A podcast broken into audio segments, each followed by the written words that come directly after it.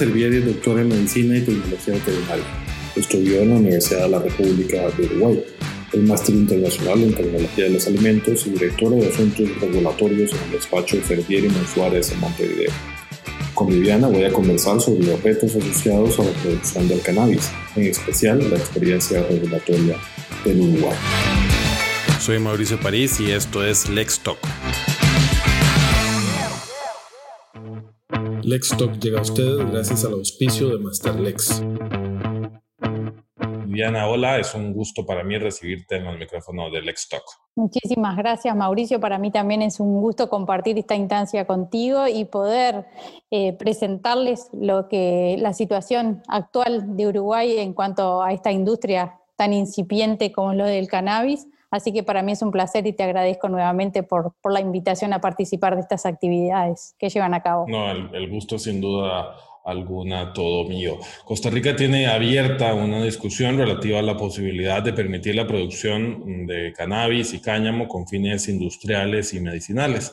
Existe un proyecto de ley en la Asamblea Legislativa en esa línea e incluso el presidente de la República anunció en mayo de este año el interés del Poder Ejecutivo de impulsar dicho cultivo. Eh, no es un tema ah, novedoso eh, en la región y precisamente Uruguay ha sido pionero en esta materia. Pero cualquier regulación exitosa va a partir siempre de conceptos claros y en este tema las diferencias son importantes en cuanto al tipo, eh, a las variedades que pueden o no eh, cultivarse. ¿Podrías explicarnos, por favor, de qué hablamos realmente cuando hablamos de cannabis? ¿Cuáles son las modalidades que existen y cuál es su relación con el cáñamo? Perfecto, Mauricio. Eh, sí estuve también leyendo y un poco interiorizándome lo que estaba pasando en Costa Rica y creo que, bueno, vienen por, por buen camino y, y se empieza con una parte de la regulación y seguramente a la brevedad van a tener un marco regulatorio más amplio y van a poder tener todos los aspectos que esta industria incluye. A mí para, para por lo menos hacer como una introducción en lo que refiere de cannabis y por qué eh, las modalidades que existen vendría a ser.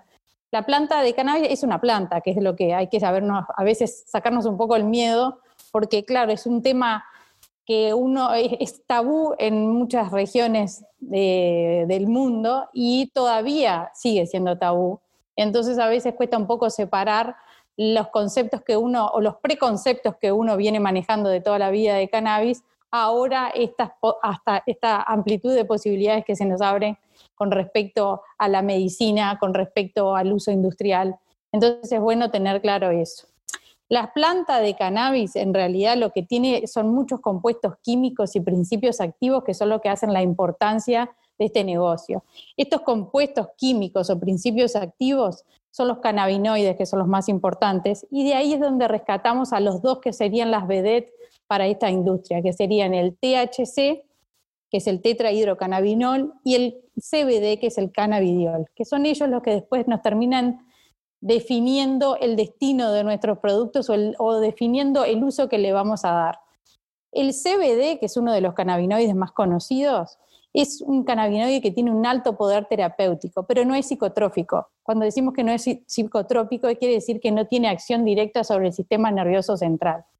A diferencia de esto, el THC sí es un cannabinoide que es psicotrópico, que tiene influencia en las funciones psíquicas por su acción en el sistema nervioso central. Y por eso es que es altamente importante la acción terapéutica que tiene y su uso en, el, en la medicina y para los tratamientos de las distintas patologías que ya está comprobado científicamente y demostrado en, en las que se le da el uso. Entonces de ahí se parte para la importancia que tiene esta planta de la cual eh, comencé a hablar. Y es ahí donde se definen los tipos de cannabis cuando aparecen en la regulación de la mayoría de los países que tienen un marco regulatorio sobre este tema, que definen al cannabis psicoactivo y al no psicoactivo. Al psicoactivo se lo define por el que tiene un porcentaje mayor a un 1% de THC. Y el cannabis no psicoactivo es el que tiene un porcentaje menor a un 1% de HC, que es lo que se define como cáñamo aquí en Uruguay. Y resalto aquí en Uruguay porque no en todos los países se maneja el mismo porcentaje para definir cuándo es psicoactivo y no psicoactivo. hay es que es importante también tenerlo en cuenta para cuando uno hace negocios o cuando va a comercializar ciertos productos o principios activos o materia prima que se va a utilizar en el exterior, porque, por ejemplo, eh, Australia tiene el, mismo que nosotros, eh, por ejemplo, en el caso de Paraguay, manejan que para hacer cannabis no psicoactivo tiene que ser hasta un 0.5% de THC, eh, después hay países que manejan un 0.3%. Entonces, bueno, es algo que eso lo define cada país, cómo lo toma. Para decirlo de una manera, la mayoría se manejan en, el 1%. Mayor a 1% es psicoactivo, menor a un 1% es no psicoactivo. Eso por lo menos para dar como un pantallazo general y para entrar en el tema después de los distintos usos que sí se le puede dar según el, tipo de industria o de destino que se le quiera dar a, los productos. Exacto, era justo lo que te quería proponer que desarrolláramos a continuación porque hablamos de dos bloques principales, ¿no? el uso industrial eh, del, del, cannabis y también hablamos del uso eh, recreativo, pero digamos, eh, ¿cuál sería, en el caso del uso recreativo, queda muy claro, pero en el caso de los usos industriales, cuáles son los principales eh, usos que tiene el cannabis en esta modalidad? Sí, el cannabis que, que sería el, cuando hablamos de uso industrial, que sería, para darle una definición, sería el cáñamo, es una amplitud de, posibilidades que nos da este cultivo infinita, que no es algo que uno haya descubierto ahora en estas últimas eh, dos décadas, sino que es algo que viene desde hace miles de años atrás. El cáñamo siempre fue utilizado, incluso decían cuando Colón vino y descubrió América, creo que venían parte de las cuerdas que venían de caraveras, venían hechas con, con, fibras de cáñamo. Entonces es algo que ya es muy antiguo. El tema es que ahora empezamos a redescubrirlo y a poder abrir y desarrollar oportunidades de negocios con esto. Hoy por hoy el cáñamo nos permite fabricar papel porque tiene un alto porcentaje de celulosa, permite que se eh, elaboren prendas textiles, bioplásticos, que es uno de los temas que están muy en, boga en este momento para hacer un, cuidado sustentable del medio ambiente. También se puede hacer biocombustible, eh, podemos hacer alimentos a partir del cáñamo y a partir de las fibras también podemos hacer alimentación para los animales. Eh, materiales para la construcción, ya hay empresas, en Uruguay hay empresas que ya están haciendo las pruebas, pero en el mundo ya hay empresas que están construyendo los bloques de construcción con fibra de cáñamo que actúan perfectamente como aislante para, las temperaturas. Y, eh, eh, ese es uno de los abanicos que da el uso industrial y en Uruguay está desarrollado también con su regulación la parte de, de cáñamo en sí para el cultivo y parte del procesamiento.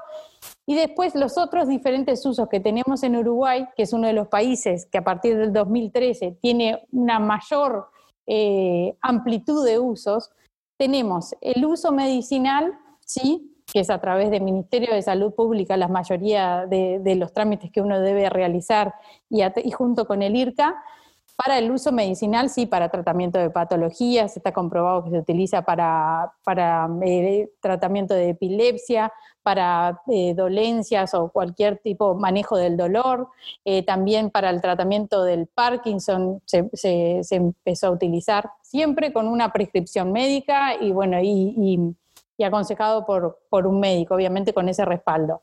Y también en el uso medicinal a través de especialidades vegetales bueno, o especialidades eh, farmacéuticas como las que dije recién. Ese sería el uso medicinal. Pero en Uruguay tenemos el caso especial del uso recreativo, que no en todos los países está permitido ni regulado. Es importante rescatar que en Uruguay nosotros tenemos eh, todas las, posibilidades. Pero no es, es importante resaltar, a, mí me gusta por lo menos resaltar, que no es que viene cualquier persona o, acá en Uruguay se puede hacer lo que uno quiera. No, se puede hacer, pero está regulado. Y es importante porque eh, todo está permitido, pero bajo ciertas condiciones y requisitos.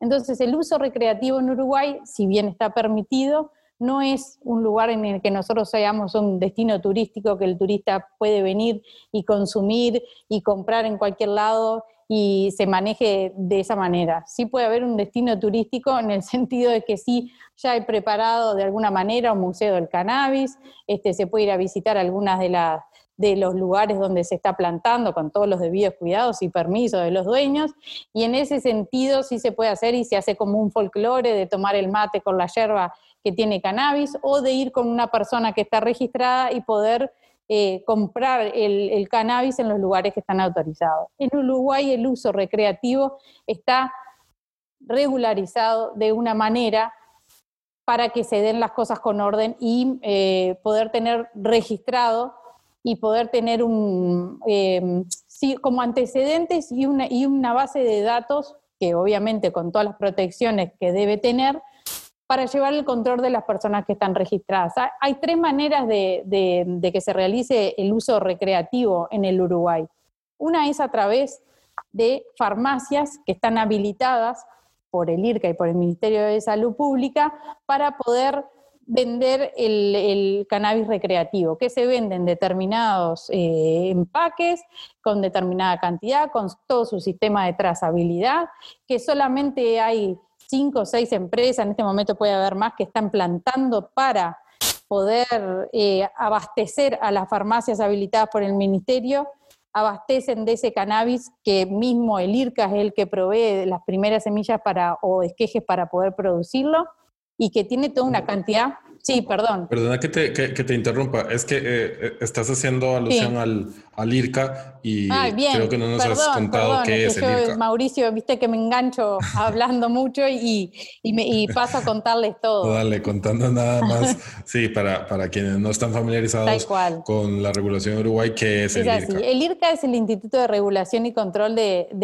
del Cannabis en Uruguay. Es un, un instituto que fue creado en el momento que salió la ley madre vendría a ser de regulación y control del cannabis en Uruguay en diciembre del 2013, es la 19.172.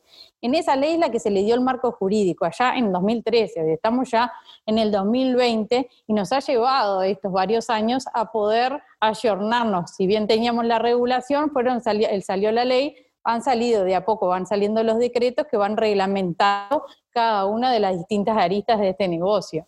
Entonces, en esa primera ley ya, salió y vaya figura la creación del IRCA, que es este instituto que es el que regula y controla todas las actividades relativas al cannabis, desde la plantación, el expendio, las diferentes vías industrial, medicinal, la investigación y el uso no médico o recreacional. Y es el que promueve y propone todas las acciones tendientes a reducir los riesgos y los daños también asociados al consumo del cannabis, de acuerdo a lo que define la, Junta Nacional de Drogas, o sea que también es el que, el que controla, lo regula y el que también eh, promueve a que el consumo sea responsable y no que sea un libre albedrío, para decirlo de una manera, y asesora al Poder Ejecutivo en todos estos temas y es el que otorga las licencias a las empresas, ya sea desde un productor o una empresa hasta una farmacia, y ahí vuelvo de vuelta a lo de la farmacia, si querés, para unirnos. O sea que el IRCA es el instituto que está a cargo y es el que maneja todo el tema de lo del cannabis eh, a, nivel de Uruguay. Y es importante porque en realidad el IRCA, además, antes de seguir con lo de las farmacias, es un organismo que tiene, es, multidisciplinario y tiene representantes en su junta directiva de los distintos otros organismos, que es Ministerio de Salud Pública, Ministerio de Ganadería, Agricultura y Pesca, el MIDE, que es el Ministerio de Desarrollo Social, y la Secretaría Nacional de Drogas. Entonces está representado por todos los actores involucrados en esta cadena y entonces sus decisiones y su asesoramiento tiene un buen fundamento técnico y legal para poder sustentar cuando se definen las políticas y lo demás.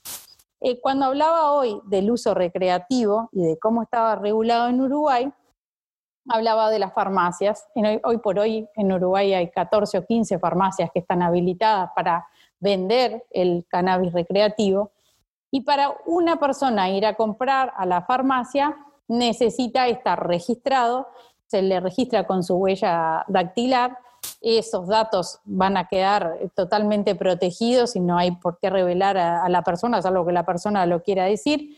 Y con eso, con su huella digital, al estar registrado y dado de alta, la persona va y puede comprar, eh, creo que en este momento no quiero mentir, pero creo que son algo de 400 y algo de pesos que salen los 5 gramos, hay paquetes de 5 gramos, hay de, de, 10 gramos, que tienen como todos un empaque especial y repito de vuelta y lo resalto porque es importante el tema de la trazabilidad y las garantías que se dan al momento de, uno comprar ese producto.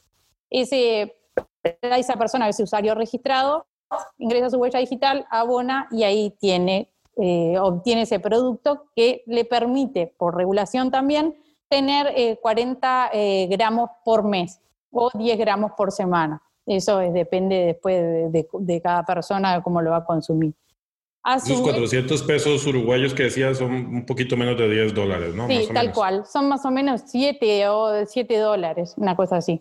Sí, en realidad, sí, sí, sí, 7, 8 dólares. Ahí va, exactamente creo que había tenido una pequeña suba y por eso te digo que es un estimado, porque hasta hace poco era 380 pesos, pero por eso ahora creo que, subió un poquito más, pero es menos de 10 dólares para que todo el mundo lo pueda entender, es más fácil manejar a más en dólares.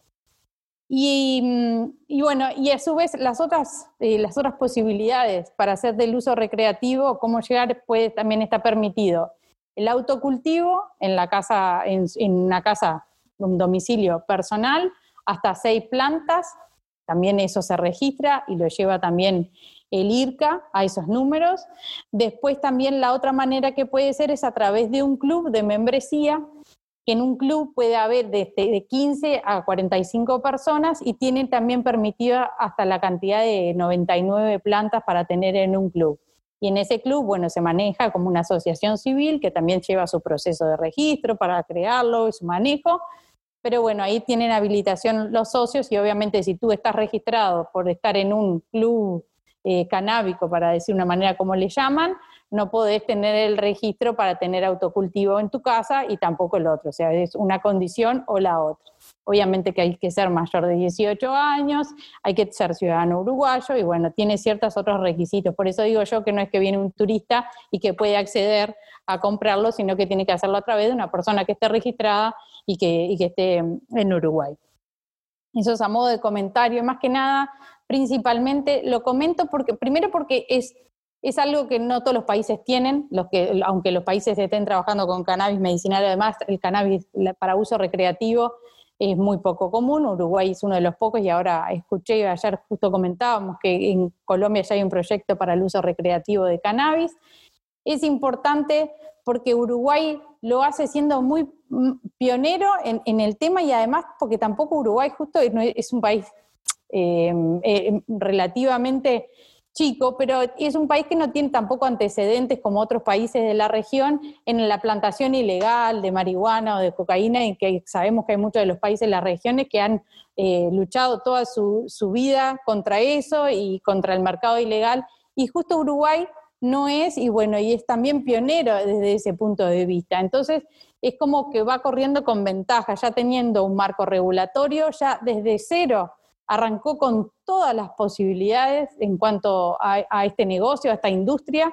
O sea, arrancó con medicinal, arrancó con el recreativo y arrancó con el cáñamo. Entonces ya desde el primer momento va dando todas las posibilidades. Y sé que y sé que es así porque lo vivimos diariamente y, además porque también pasa en otros sectores, no solamente la parte de cannabis, que el comienzo de un nuevo negocio o de una nueva oportunidad, en este caso tan importante, lleva su tiempo para aceitarse y comenzar a funcionar, desde todos los actores, de la parte privada que viene a invertir, desde el Estado hasta que se ayorna para poder, a veces la realidad va mucho más rápido que la legislación, y entonces también, o si no, hasta que la legislación se va acomodando a la demanda que va surgiendo en la industria o de la parte privada, lleva su tiempo. Muchos van a opinan, y bueno, y también, y es una realidad que capaz que en Uruguay se demoró demasiado.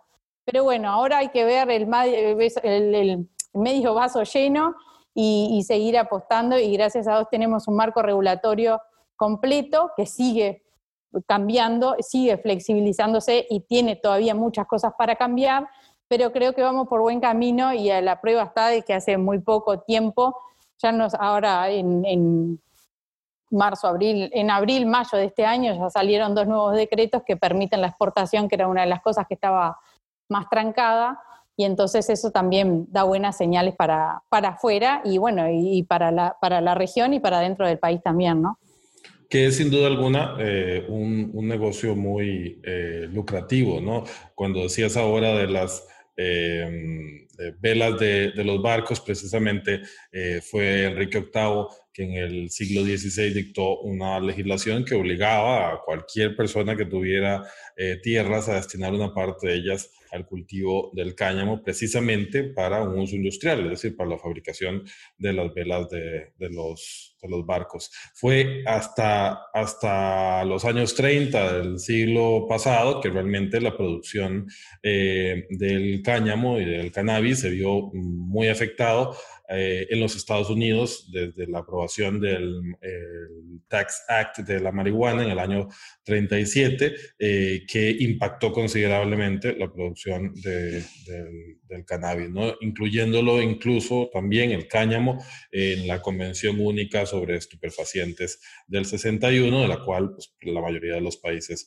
son parte, pero eh, digamos la regulación eh, negativa, por así decirlo, se inicia en los Estados Unidos en el 37, pero justamente eh, una reforma regulatoria en los Estados Unidos está potencializando considerablemente el negocio del cannabis también a nivel mundial, ¿no? Que en el año 2018, con la aprobación del Farm Bill en Estados Unidos, se legaliza nuevamente la producción de cáñamo a nivel eh, federal y entonces se ha vuelto realmente en un, un negocio muy lucrativo, ¿no? De hecho, se le conoce como el trillion dollar crop, es decir, el cultivo del trillón de, dólares. Esto lo relaciono con lo que decías de la exportación y te pregunto cuál ha sido, digamos, la experiencia desde el punto de vista económico eh, de esta regulación en el Uruguay.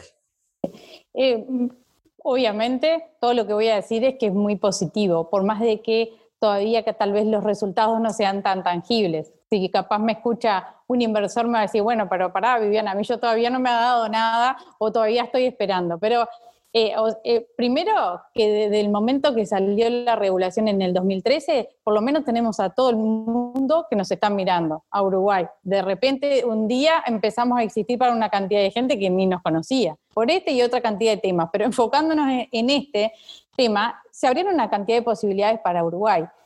Uruguay, además, como, como país agroexportador, eh, que, todos también conocemos, que somos conocidos por la parte agropecuaria y principalmente por la parte del sector cárnico, que fue un sector donde yo trabajé muchísimos años y sabemos que gran parte o toda la economía de Uruguay depende de ese sector.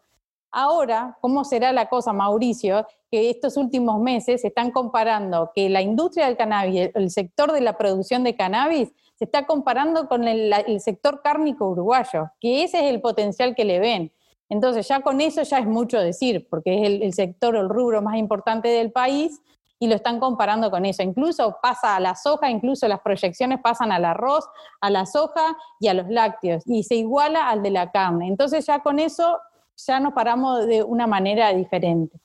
Desde que eh, se creó el marco regulatorio, una de las cosas que, hablando siempre para la parte de la economía y de los beneficios que le da al país, primero inversiones, obviamente, siempre que llega una inversión al país eh, es bueno porque es capital extranjero que está llegando, que está apostando, mano de obra nueva que se va a crear, se cree que en la industria de cannabis hasta hace un par de años o en estos primeros años eh, había 700, mil 700 o 1000 personas trabajando y se estima que va a haber 5.000 y 10.000 personas trabajando cuando todos los, los, laboratorios y la parte industrial también se empiece a, a funcionar. Ya hay laboratorios habilitados de hace muy poquitito que el presidente estuvo recorriendo el país y entonces van a ser una fuente de trabajo impresionante que va a movilizar no solamente la parte de Montevideo, sino el interior del país. Eso primero. Después la valorización también de la tierra, cuando ya después empiezan a, competir distintos rubros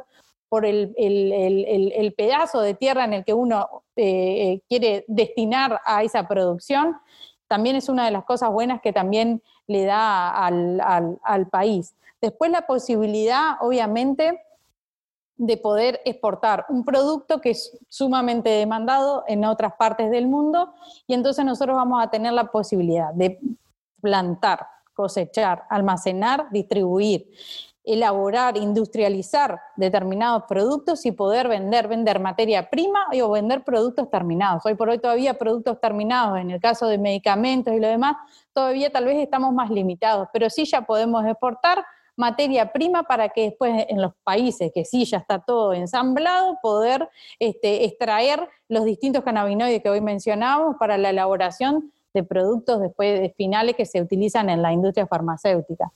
Eso, y después todo el desarrollo agroindustrial que permite, es, es, es un rubro agropecuario más, y qué rubro agropecuario que se nos hable. Tenemos la tierra, tenemos un clima bastante benigno, no toda la producción de cannabis obviamente es a cielo abierto, generalmente en ese caso se da para el cáñamo, que es una variedad bastante, o sea, es una es, una planta de, ciclo corto, no, tiene grandes requisitos y hay mucha gente preparada en Uruguay que en este tiempo se ha preparado y se ha ayornado a poder producirla y sacar la, máxima de eficiencia. Después, sí, sobre todo la que es de el, cannabis que se, se destina para, para uso medicinal, necesita de otro tipo de requisitos, porque obviamente estamos hablando de un producto que va a terminar en una persona para tratar un, una dolencia o para de uso terapéutico, entonces tiene determinadas características en su producción, y estoy hablando de producción primaria, ¿verdad?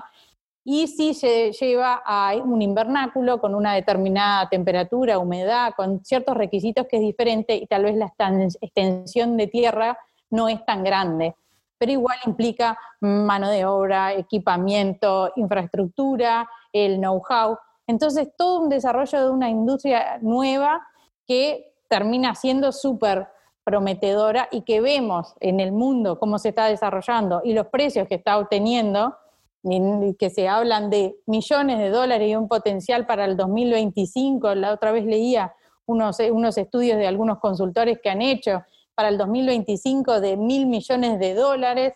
Entonces, son cifras que sí van, van moviendo y que son mayores que la tonelada de lo que se paga, eh, lo que se paga de, de, por, de dólares de, por tonelada de, cannabis con determinado porcentaje de CBD o determinado porcentaje de THC, se iguala tal vez, pasa la soja y, el precio de la tonelada iguala a alguno de los cortes de carnes más importantes de Uruguay. Entonces, se empieza a competir a la par. Una de las cosas que además ya hemos logrado en este tiempo también es ir cortando con eso que hoy yo hablaba del tema del tabú, de nosotros tenemos producción agropecuaria de toda la vida. Es un país agroexportador y es un país agropecuario.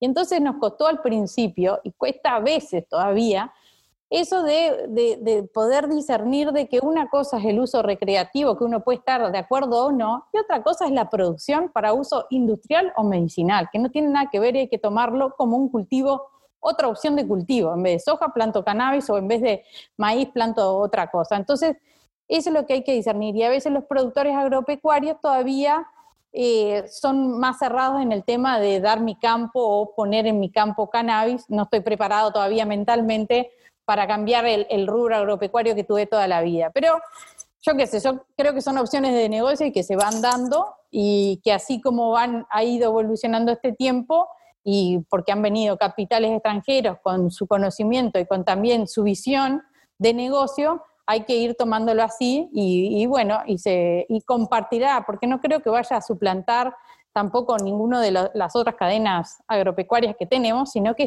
sumar una más, y una más que, va a ser importante y de la cual tenemos que tomar eh, principalmente eh, todas las ventajas que nos da. Y, y, la ventaja de haber salido primero es a la cancha, creo que eso no, no nos podemos olvidar. O sea que desde el punto de vista económico, si bien tal vez, y, acompaño a la gente que me dice, todavía yo no tengo resultados y recién estoy en, pañales, bueno, sí, eh, va a venir y está viniendo. Y por suerte, por ejemplo, las primeras, vuelvo a los decretos estos últimos, porque fueron los que permitieron que se puedan todas las cosechas del 2018, 2019 que estaban, se han podido exportar gracias a estos decretos que flexibilizaron y bueno, todavía está un poco este, la incertidumbre de qué van a pasar con los próximos años, pero así como se tuvo esta posición de poder flexibilizar la exportación, seguramente va a ser lo mismo para los próximos años. Yo no lo, puedo asegurar, pero obviamente entiendo que, que la línea va por ese lado. Después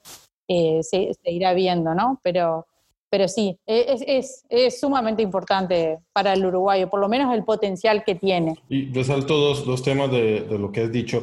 Primero, el tema del tiempo, es decir, son siete años de que este modelo regulatorio eh, entró en vigor en Uruguay, apenas están comenzando a ver los resultados, pero eso es una forma, es una forma de, de, de verlo, pero también lo podemos ver como que llevan siete años de avance versus otros países que apenas, como Costa Rica, están comenzando a plantearse estos, estos temas. ¿no? Sin duda alguna es una, eh, una ventaja competitiva importantísima en el, en el eh, negocio eh, que se está generando asociado al cannabis. Pero también lo que decías del tema mental, es decir, de, de esta reticencia que aún incluso siete años después en el mismo Uruguay decís que puede existir todavía en algunos productores que prefieren no meterse en ese negocio, sobre todo pues por prejuicios eh, de distinto tipo. Hecho, acá en Costa Rica, el proyecto eh, que se discute, pues eh, se limita, es decir, en cuanto se habla, se dice para uso industrial, ¿verdad? Entonces, hablar de uso recreativo es eh, completamente tabú todavía en Costa Rica, diría que en la mayoría de los países de América Latina, pero incluso se discute acá, el, el gobierno central eh, quiso eh, delimitar su apoyo a algún proyecto que existe en la Asamblea Legislativa diciendo que solamente eh, querían eh, limitar la producción a CBD y no incluir a la prima divertida que es la THC, ¿no? ¿qué, ¿qué, te parece eso? Es decir, desde, desde, desde la experiencia de Uruguaya, ¿cómo se vería el limitar la producción del cannabis solamente a CBD, eliminando la producción de THC, que es el psicotrópico, según nos, explicabas inicialmente.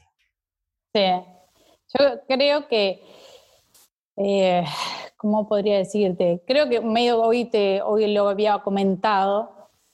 Entiendo que es algo que va a ir decantando solo y que lo van a, y se va a ir dando eh, automáticamente a medida que vayan surgiendo las oportunidades de negocio una de las cosas que, regula el mercado es el porcentaje de CBD o el porcentaje de THC de determinados productos y eso es lo que también define, termina definiendo el precio y el negocio.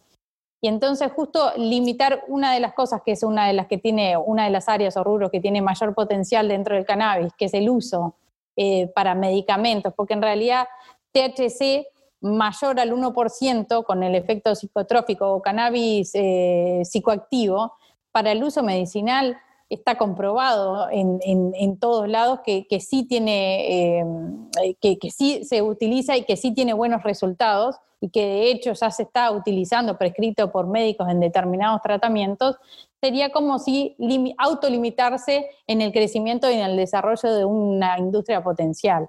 En ese sentido, el CBD obviamente que también tiene efectos terapéuticos y está y es otra de las ramas del negocio. O sea, son distintas aristas que se dan y bueno, y uno puede optar por uno por otro o por todas, que eso es lo que por lo menos hoy por hoy eh, apuesta Uruguay, aunque todavía estará truncado en alguno de los pasos para su desarrollo, pero hoy eh, eh, Uruguay desde el principio no le cerró la puerta a nada y eso sí creo que es lo que tiene de diferente tal vez con Costa Rica puede ser que haya algo de lo que tú dices por el tema de, los prejuicios y que todavía falte limar eso.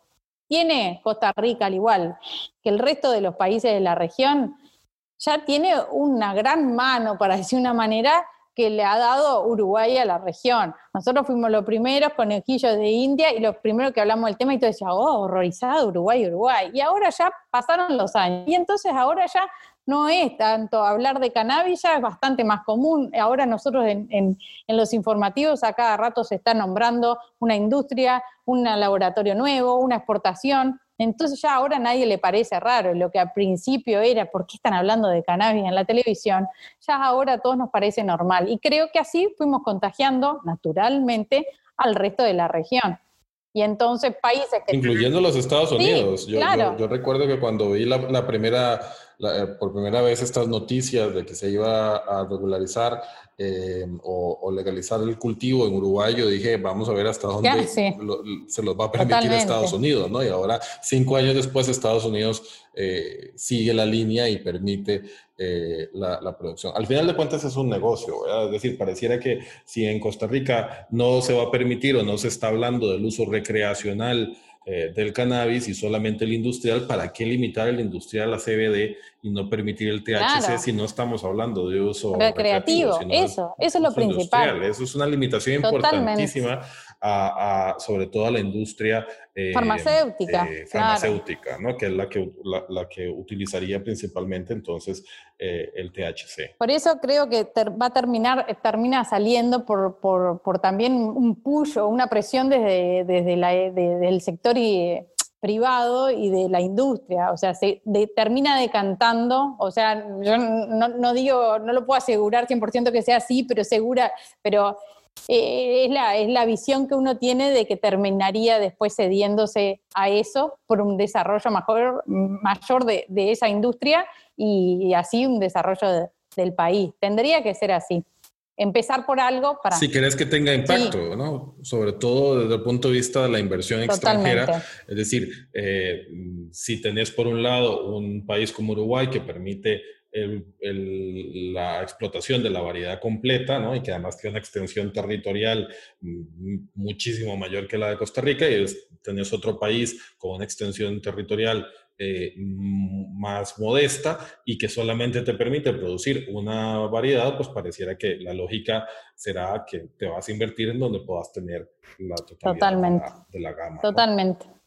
Pero bueno, eh, quería, quería que también nos pudieras ampliar, porque nos explicaste bien cómo funciona el, el, tema de la industria recreativa, pero te quería preguntar también por el, el modelo regulatorio, eh, sobre todo desde el punto de vista ya del cultivo. Es decir, o sea, cualquier eh, persona, cualquier uruguayo puede comenzar a sembrar eh, em, cannabis en el país para exportarlo o cómo es, digamos, desde el punto de vista regulatorio ese control que realiza el IRCA y otras instituciones. desde el punto de vista de, de la producción y ahí te lo enlazo un poco con cuál es eh, el trabajo que tradicionalmente eh, comienzan a desarrollar los despachos eh, de abogados relacionados con el cannabis, es decir, ese cannabis law que se comienza a vislumbrar como una práctica del derecho, es decir, de, una actividad comercial regulada. ¿Cómo funciona entonces esta regulación y cuál es la participación de los despachos en ella? Tal cual. en el marco regulatorio, como te dije, está esa ley madre, la 19.172, de la cual después, eso fue en diciembre del 2013, después en los sucesivos años fueron saliendo los distintos decretos reglamentarios. Y entonces, el primero que salió sí fue lo del cannabis recreativo, que ya lo describimos y todas las modalidades que tenemos. Después, posteriormente a ese, salió lo del cáñamo, eso en mayo del 2014 surge también, en diciembre del 2014 surge lo del cáñamo, y el cáñamo, por ser cannabis no psicoactivo, pasa todo a través del Ministerio de Ganadería, Agricultura y Pesca.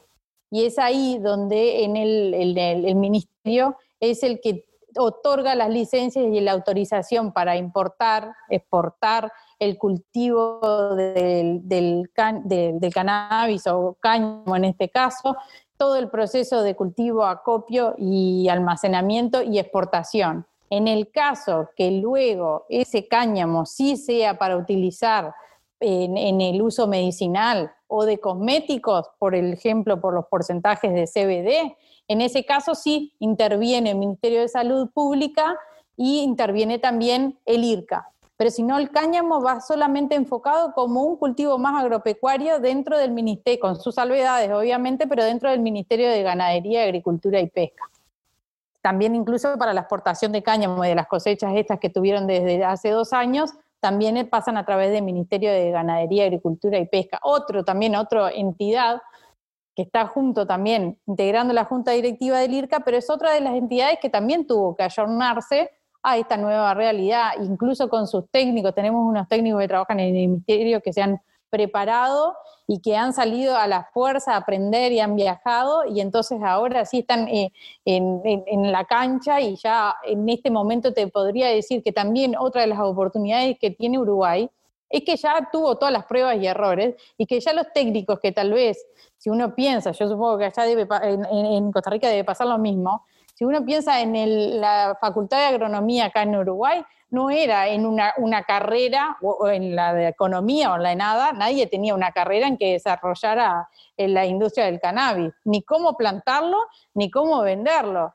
Y sin embargo, ahora en Uruguay, en estos siete años, o capaz que menos, porque en realidad después que empezaron a salir los decretos reglamentos, todo el mundo se tuvo que poner a estudiar, a probar y equivocarse 20 veces, porque si bien uno puede estudiar, pero tampoco hay muchas posibilidades en el que uno pueda hacer, yo he hecho cursos con facultad de química y con facultad de medicina, pero no hay un curso, por lo menos yo no lo conozco, o una carrera que esté enfocada a eso. Entonces, claro, eh, ingenieros agrónomos, incluso los del ministerio y después eh, profesionales particulares, han tenido que saber con su base agronómica y para otros cultivos lo que aplicaron, empezaron a aplicar y ahora ya son unos expertos y referentes internacionales. Entonces, eso también es un potencial que Uruguay y que a la región le sirve, porque estamos todos cerca, no es que hay que ir a buscar al otro lado del mundo al mejor, sino que estamos acá.